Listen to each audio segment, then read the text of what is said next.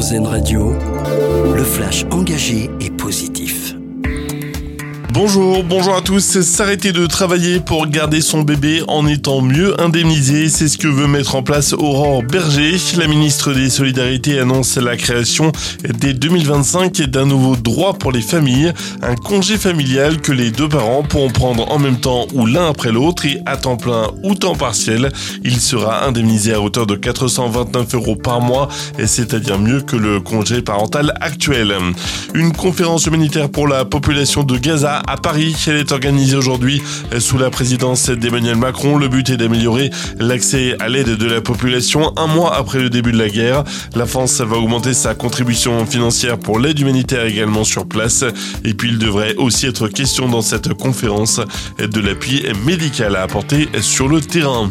La journée nationale de lutte contre le harcèlement scolaire, c'est aujourd'hui. Le sujet est de plus en plus abordé, notamment dans les établissements scolaires où des questionnaires anonymes d'auto-évaluation vont être distribués aujourd'hui du CE2 jusqu'au lycée.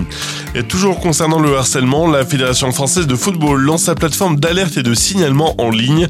Elle est destinée à toute personne victime ou témoin de faits répréhensibles dans le milieu du football, violences sexuelles et sexistes ou toute autre forme de violence et discrimination. Et la plateforme, c'est sur jalerte.fff.fr. Cette avancée maintenant pour l'Église catholique, les fidèles transgenres peuvent recevoir le baptême dans les mêmes conditions que les autres fidèles.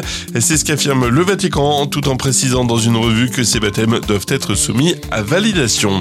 Et puis pour finir, donner une seconde vie à un objet, c'est notre dossier solution et c'est une initiative lancée au Pré Saint-Gervais par l'association Écologie au Pré.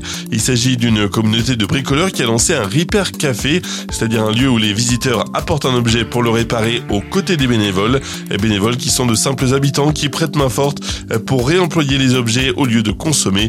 Dossier à retrouver sur Reporter d'Espoir. Voilà pour l'actu. Très bonne journée à l'écoute d'AZ Radio. Une autre vision de l'actualité. C'était le flash engagé et positif d'Airzen Radio.